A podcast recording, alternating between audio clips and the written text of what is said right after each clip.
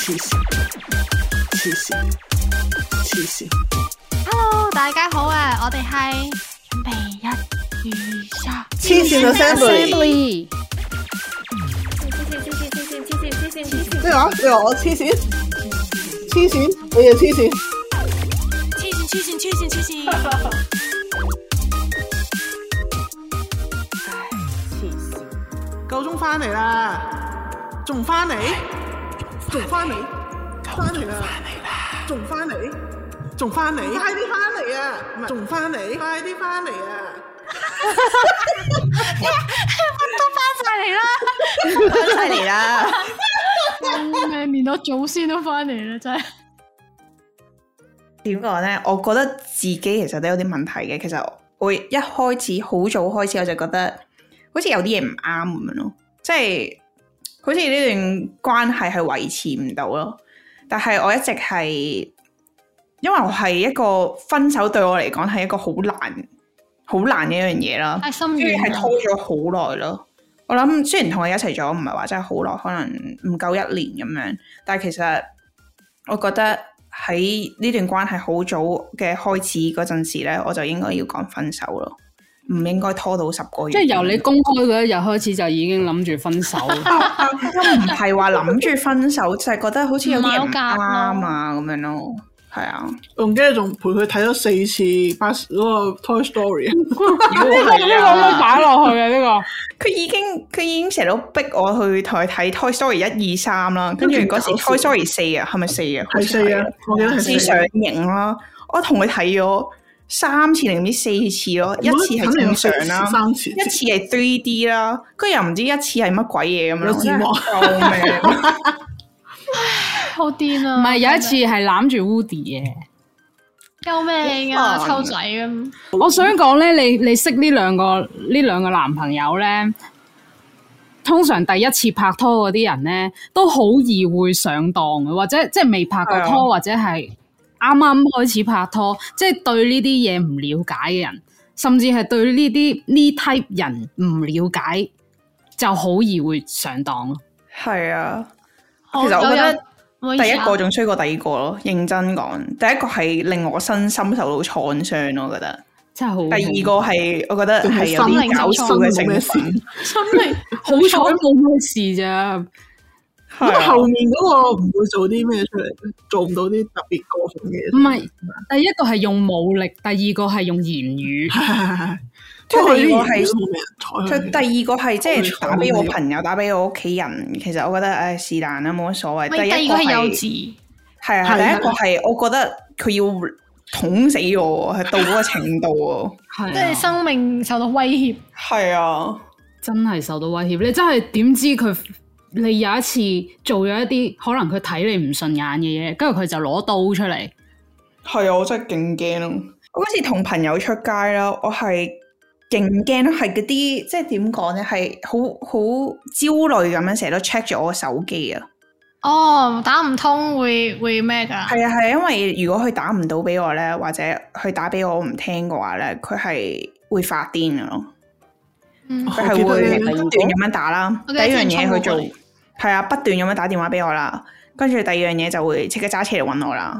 好恐怖！即係我記得係啊你之前仲同佢一齊嗰陣時，佢次次打電話嚟，你都要匿埋去同佢傾偈。係啊，真係好即係驚！唔我諗翻可起以都覺得俾好佢聽到其他人驚。啲聲啊！因為你同邊個一齊係啊？啊即係，你隔離有邊個有邊係啊，係啊個？好好恐即係你怖嗰着啊！乜嘢又要咩？哇！你有冇我老記得有一次突然間出現接你走喎，我嚇親。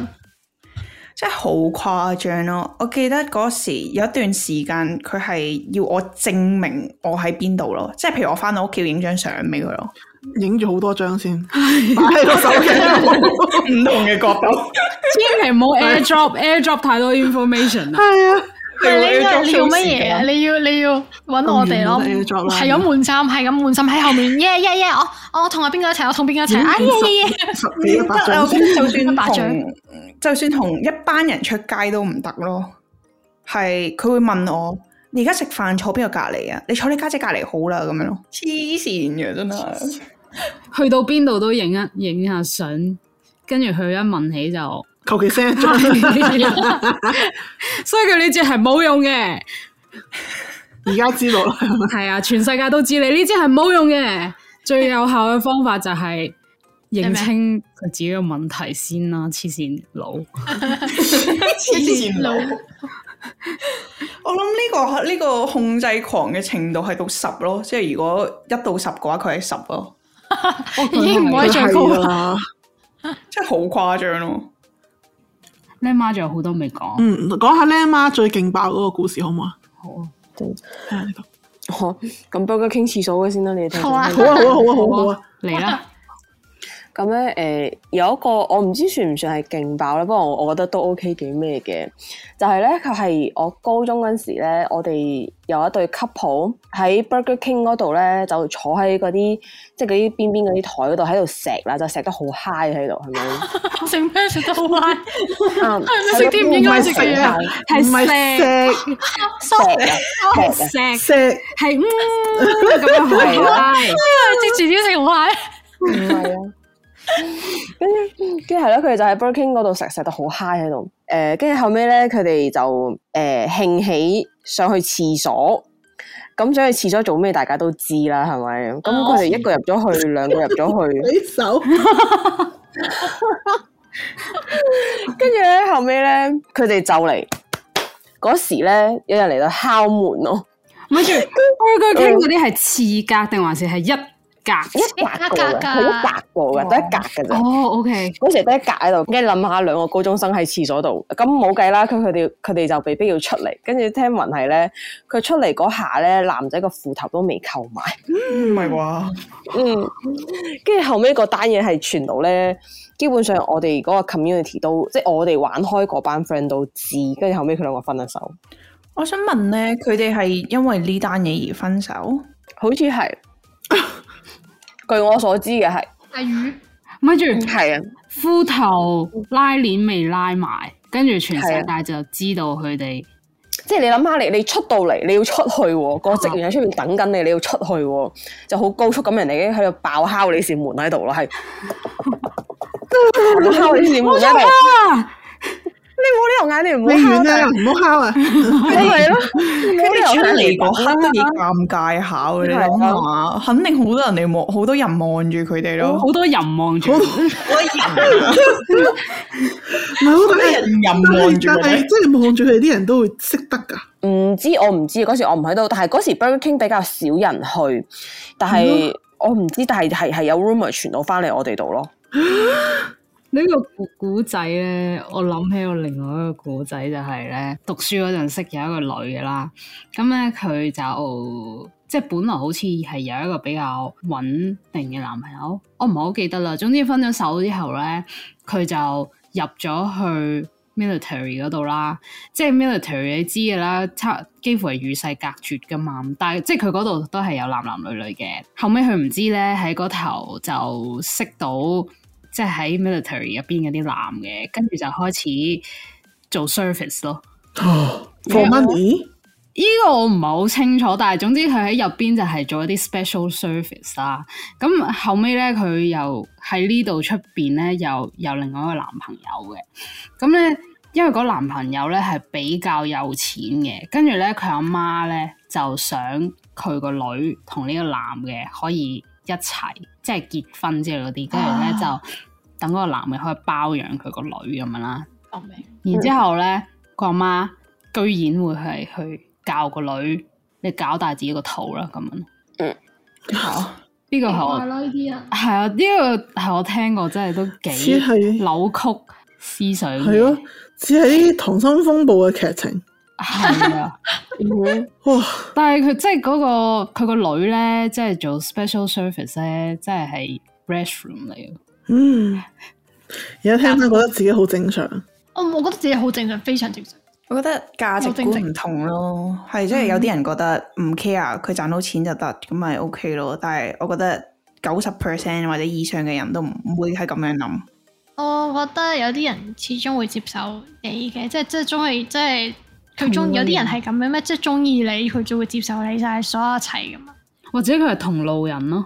係係咯，咯即係一樣咁扭曲。係 啊。嗯 S 哦唔係有 SP 唔緊要嘅，但係嗰個 SP 唔係嗰個 SP 係 supermarket partner，一齊去買餸 啦！我哋咯，我哋咯，一齊去買餸喂！組個師奶團，咁今期咩減價？唔知啊。好，我完咗啦。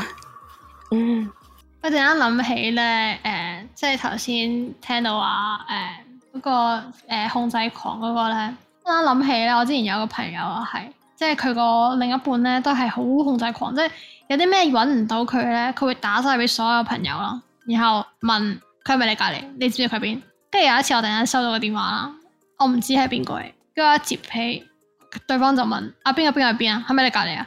哦吓，唔係喎，因為我自己一個嗰陣，自己一個喺車度咁樣，跟住佢咧就好嬲喎，就覺得我講大話， 係咁鬧我你唔信我我影影張影張相俾你睇啦，就去邊喎，？你張自拍跟 㗎住嘛，跟住跟住即刻揾個啊自拍庫張庫存出嚟，書台。唔係佢可能叫你即刻開 video call 睇下你喺邊 啊！唔係，跟住我嗰間陣房啊，隨時都準備咗個綠幕噶。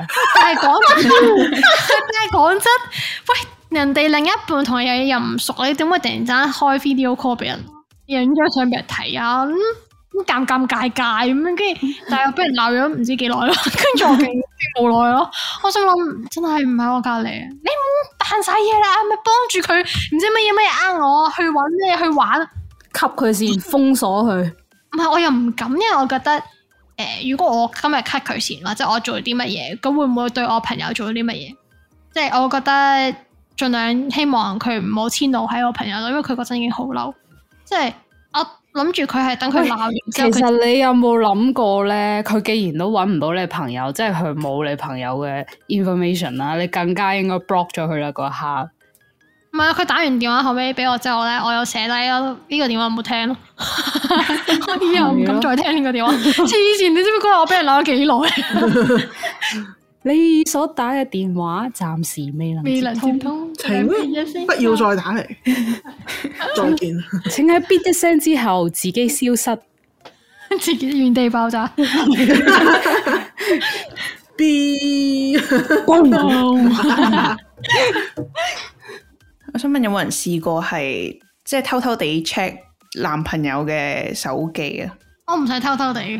我有試光過，明明正正大大噶嘛？ 啊！我手機咁等我睇，亦咁你會唔會真係 check 啊？但係你係完全信佢嘅，誒我會 check 噶。我係啱啱開始一齊嗰陣咧，基本上就會多疑啲啦，就會係咁開佢所有嘅 social media 出嚟睇。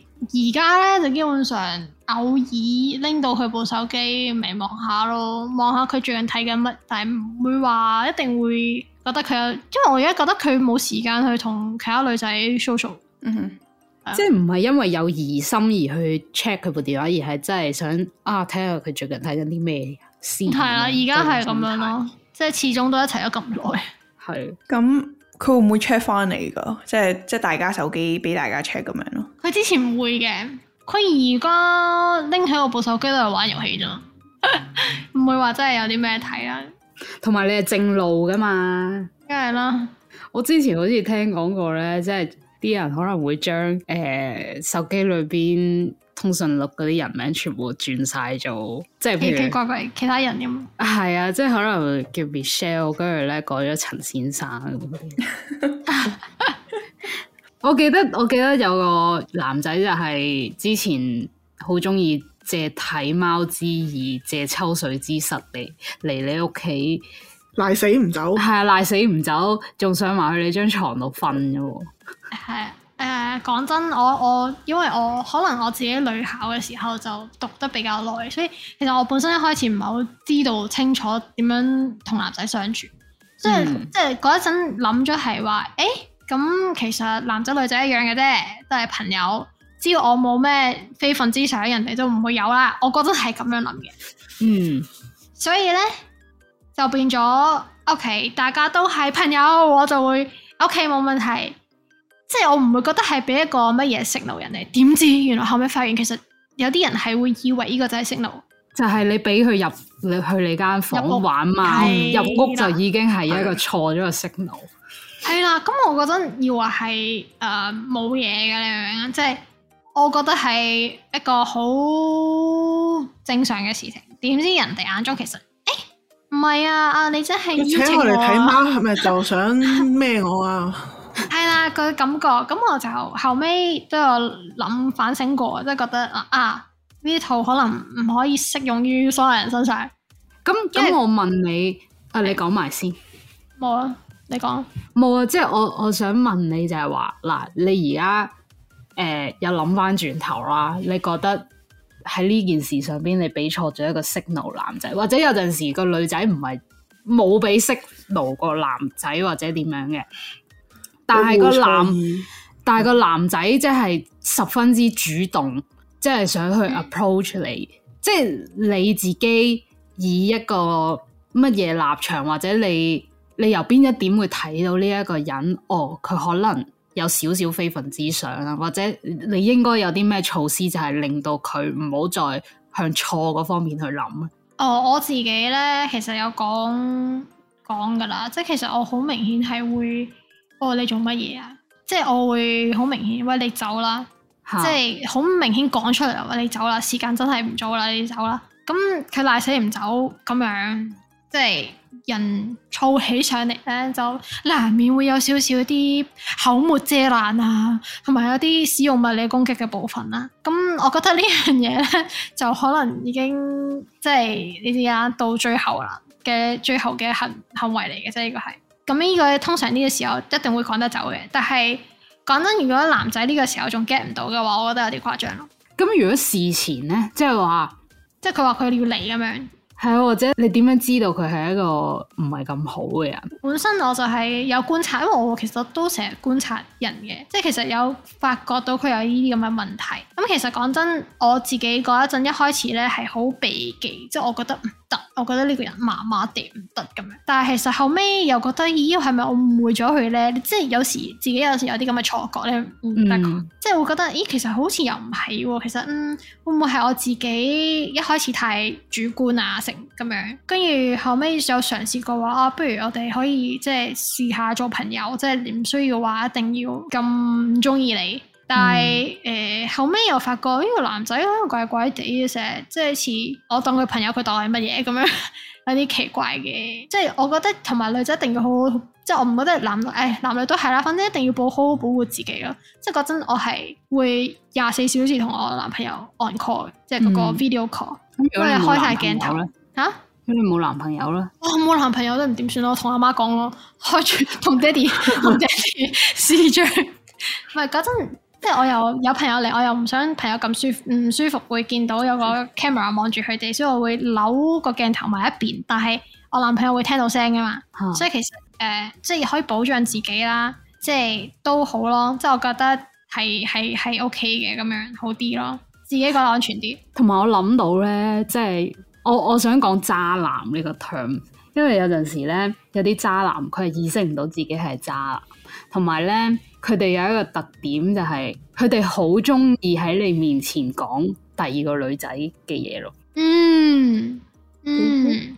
佢哋會會想激起你嘅妒忌心咯，即係覺得啊啊妒忌心佢係啊，又係咪妒忌心咧？即係即係覺得你做咩喺我面睇起前？佢咁啊！係啊係啊。但我以為渣男係唔 care 你嘅感受先係咁講咯，唔係因為話想激起你嘅妒忌心。嗯，我我成日聽到渣男講其他女仔咧，我會好好奇咯，會想你繼續講咁。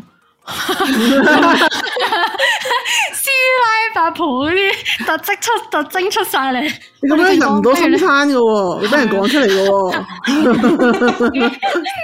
即係你準備埋包花生啊！你繼續 啊，我準備拍，應該今日應該大把瓜子，一路 聽食瓜子一路聽古仔。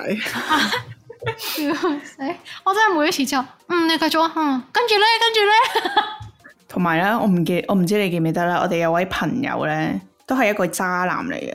咁咧，佢就有兩個女朋友啦，哦，但係咧，佢完全係覺得冇問題嘅喎，仲要成日都好自豪啊。拎呢樣嘢嚟講咯，話好拋落佢自己拋落佢自己咁樣我好咯。多自豪，哎呀！我見佢佢我有一次即係後尾啦，有一次係誒同啲男仔唔知點解同一個場合啦，我 唔記得咗做乜嘢。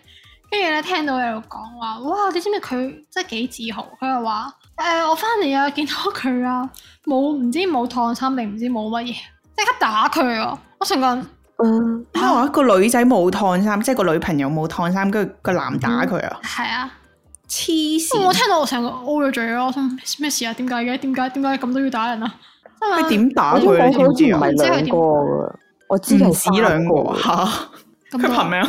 我真係想知憑咩啊？個，我唔知啊，係啊，三個啊，係咯，我記得佢三個噶。三個啊，我唉一直都以為兩個兩個已經好好誇張噶咯，我覺得啊佢。仲最要三卑個，微咯，個女仔，即係我見過佢咧，係唔可以講嘢咁嘅感覺咧，你跟住笑一笑，即係出嚟打個招呼咁樣，打個招呼就就好似默默地喺度做家務咁，即係多比啊，我想問你明唔明啊？我想問咧，咁你話佢打佢，即係個男仔打個女仔啦，你知唔知佢點打？佢真我唔知係啊即係冚佢一巴啊嘛！佢冇講到啊，報警但係啦，家暴嚟佢！啊佢就咩咯？佢就係好自豪咁講啊！個女仔同佢仲繼續同佢一齊，都係一個奇我覺得怪嘅嘢係咯嗰。啲俾人唔知啦，啲人又係感情勒索嗰啲 friend 啩。我想講咧，之前有次咧，即係我同佢同埋佢其中一個女朋友同埋另外一個 friend 一齊食飯，係咪？咁當時咧，誒、我係我自己揸車去，佢佢哋三個一齊揸車，跟住咧，佢當時揸嗰架車咧，個門係壞嘅，所以咧係要人幫佢開嘅，個個個女仔嗰邊。點知咧，佢哋見啊我，我就行喺前面，我冇見到佢，佢哋想嚟嚇我，係咪？跟住點知咧，佢哋兩個落咗嚟，衝咗嚟我度，留咗個女朋友喺架車度咯。嗯，吓，系啊，個女朋友冇人幫佢開門咯。好慘啊！俾人遺忘咗。跟住我就話嗯，對你哋兩個嚟，唔係三個人嘅咩？吓三 個，哦係喎，即刻衝快開門咯，佢就你阿媽，你係咪仲有一個古仔要講啊？定係幾？同埋诶咁、話说咧，之前诶、誒大學嗰時咧，我哋嗰一層咧，我哋有對有有個女仔，佢就係好中意佢當時男朋友，即係好似即係初戀，同佢高中仔一齊，跟住一齊大學咁樣，唔冇哦到係死即係冇一齊大學，但係即係诶一齊大個仔咁樣啦，係咪？即係呢個大個仔係咪？咁诶。誒係啊，咁佢間唔中就會飛落去揾揾佢咁樣，即係好似你諗下，一個月會會飛落去兩次去去去揾佢揾佢男朋友咁樣，跟住佢佢間唔中都會翻嚟同我哋分享佢同佢男朋友啲嘢，咁大方誒可能佢都佢又係唔呢個拉啊啲正嘢，啊常嘅嘢。哦，OK，係咪係比較正常到啲嘢到而家為止都係。 ，OK OK，係跟住誒，我記得最記得有個咧係即係佢哋之後咧，佢就驚佢男朋友嫌棄佢個幫我 B 嗯下 佢個圖太深色。 哦，呢個呢個咁似某對明星情侶嘅故事嘅，有啲唔係，不過唔係，佢就驚男人唔夠 nipple 太深 色，唔夠跟住佢就喺度問我哋要唔要買嗰啲係誒 nipple 褪色嘅 Prada 喺度，我成個嚇啊有呢樣嘢㗎，原來有啲咁有哦嘅有嘢。有咩話 係咩嘢話？喂有啊，有啊，可以變粉亂啊！ 係啊，佢就係想要呢個效果，佢就問我哋要唔要同佢一齊 share shopping 喺度。黐線啊！邊個要啊？邊個 care 你個 nipple 係係粉紅色嘅嘢有啊有有啊？你哦睇下，某對明星前夫可以可係求啊！救命！我諗起都痛啊！應該唔會脱色啩？你當票劑咩？跟住我成個呆咗喺度嚇。 跟住嗰個跟住嗰個係其中一個啦，跟住後尾咧，佢哋佢有一次誒點講啊，係佢有話佢佢男朋友先嘅，點知就誒、就嗰時係校嗰時係做咩哦？誘惑佢男朋友，即係即係誘導佢男朋友，喂，你要唔要一齊變粉紅 色啊？係有啊，一佢同埋齊粉紅色乳頭不可不如可遇不可求可遇不可求。呢個嗯，我哦可以跟住誒係咯，係咩？哦，係啦，跟唔係佢係有話佢男朋友同佢，佢男朋友唔想嘅原本係，太跟住黑點知啦你佢。係啊，係跟住咧咁後尾嗰時佢翻嚟，佢臨臨近 final 啦，係咪？嗰時臨近 final，佢就話：哎呀，即係我哋坐喺度 study，佢就哎呀，我姨媽好耐冇嚟啦，唉、遲咗添。跟住我好好好 joke 咁同我講句：你係咪賴咗嘢啊？ 你係咪中咗獎啊你？佢成佢成個人呆咗喺度。佢話死啦死啦！跟住我哋全部人開始騰雞啦，係咪？跟住嗰時我哋隔離咧就有間 Rite A 喺度，我同我個 friend 即刻衝入去 Rite A 幫佢買驗孕棒喺度。跟住嗰時我哋仲驚話誒，我哋我哋買買兩支啦，買買兩個唔同嘅 brand 喺度啦。咁 just in case 係咪？即係過咗好耐先覺得要去買人驗人驗孕棒。嗯唔唔係嘅，即係即係嗰時大家都係驚清咗一下喺度，跟住啊咩事點點，跟住佢都覺得有可能喺度，跟住佢又唔敢自己去買，唔係有嗰啲事後避孕藥嘅咩？係咪已經佢太鬼事知後啦？啊咩？佢過嗰咗時啊三日就唔得噶啦嘛。係咯。佢佢佢嗰陣時鬼知咩已經過咗啦嘛，跟住我就我佢就唔敢去買，就嗌我同我 friend 去買，跟住我同我 friend 就話誒、即係我我我我同佢都未買過呢家嘢㗎係咪？我哋都唔知邊個牌子嗯係 accurate 啲啫係咪？咁啊誒求其攞咗兩兩支俾佢，跟住就行過去埋埋埋單啦係咪？跟住個個阿姨就望住我哋，嗯，跟住就就埋一單喺度，冇咩望，跟住嗯後嚇。唔係我我話嗰個阿姨望住你，冇咩望，你見過人打避孕牌啊？唔係，你見過人打驗孕牌啊？啊你啊，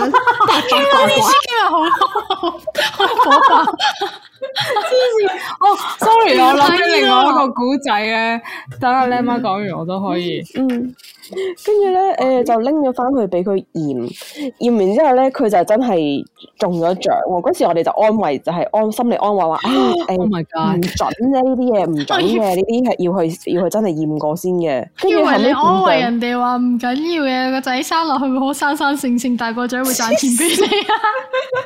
大佬幾歲啊？咁快生仔？嗯 Oh 咁嗰時，另外一個女仔佢都有同佢男朋友誒、即係試過類似嘅嘅情況啦。佢就驚喺度，跟住佢就攞咗嗰支去驗。佢本嚟諗住留翻嗰支，第二日再驗多次去 confirm 嘅。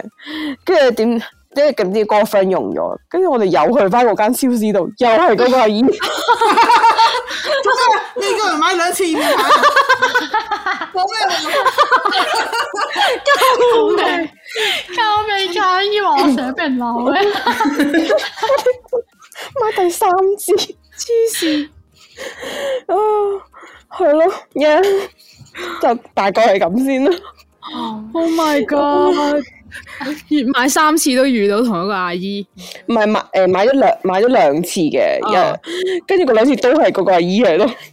等先，等先，可能 miss 咗。咁佢係唔即係話移民棒話冇中到嘅係嘛？咁樣太中咗嘅，哇咁點啊？之後咁我哋之後去去醫院度 check 過，check 過之後係係真係中咗嘅，但係佢兩個都唔想 keep 嘅咯，其實係哦，即係落咗最後一個仔係。啊係啊，不過但係我之前 high school 見到一個男仔，誒、已經喺個一歲定唔知兩歲嘅時候攞咗把 daddy 我之前因為佢 high 畢業 school 都禮咗係啊帶出嚟我。我 high school 第二年嗰陣啦， 有個有個同學啦，女仔嚟嘅，就已經大住個肚咯，跟住決定要生出嚟咯，嗯，即係佢十七、十六、十七歲已經係生仔咯。我覺得但係佢做好心理其準備實都嘅都佢。都幾多係嘛？香港係比較少嘅，我覺得喺呢頭係比較多。我好似係啊我好似遇過咧，都都遇過，好似都有兩三個。即係每個人遇過兩三個都其實幾多嘅。嗯哼，係啊，high school 嗰就哇，佢已經有我都唔知點解 high school 特別多呢啲，我心諗 high school 個拖都未拍，佢已經生仔咯。哇！人真啊咯， 究竟我呢啲年喺度做咩？ 咁又冇嘅，我覺得自己係正常嘅，人哋行一條比較艱辛路，係咯，即係同埋有啲文化唔同噶嘛，有啲文化真係中中意早啲生仔噶嘛，嗯即係可能真係十五、十六歲就覺得要係結婚生仔嘅時候咯。哼，好做。 但係我哋唔係啊嘛，我哋可能廿五、三十歲都未未結婚生 仔，認真係。啊而家越嚟越遲咯。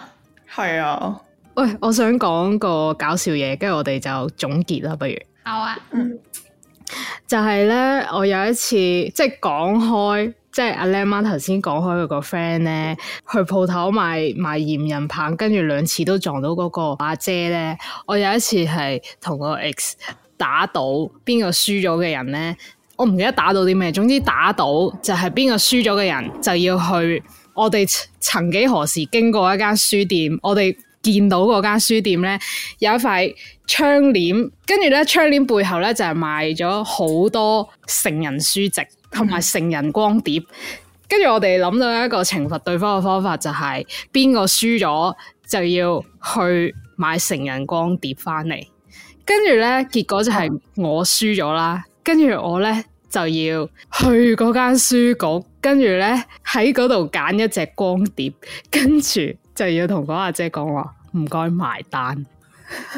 點知你揀咗好耐， Covid 唔可以戴口罩，唔係啊 Covid 嚟噶，跟住即係即係喺光碟嗰個 section 度嗯大聲嗌我要埋單啊！唔係啊，係 我喺嗰度拎一隻出嚟，跟住咧要同出边嗰個收銀阿姐、收銀阿姐講話，唔該埋單。佢跟住我真係要俾錢買翻屋企咯。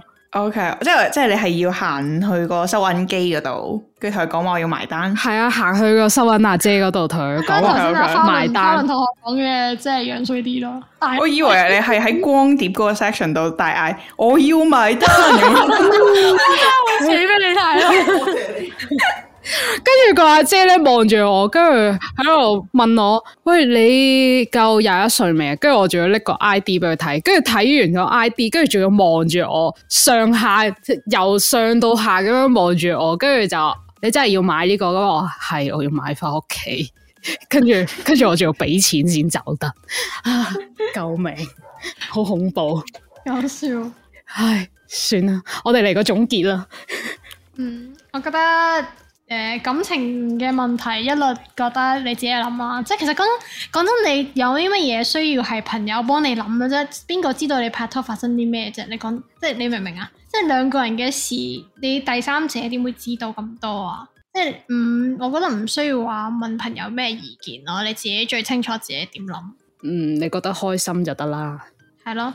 嗯，我覺得又冇話對同錯嘅，即係喺喺呢件事件上邊，佢個佢想一路曖昧係冇錯嘅，只不過係佢可能要去同對方 accommodate 呢樣嘢。係啊，即係我覺得最重要嘅係自己清楚自己要啲乜嘢，咁樣你先 即係我覺得需要係認真去面對自己，而唔係一直都唔知做緊乜咁，一直唔自我矛盾，嗯，困擾咗自己咁樣咁咁樣多自己好年辛苦啊，係，仲要困擾咗自己咁多年，最困擾埋我。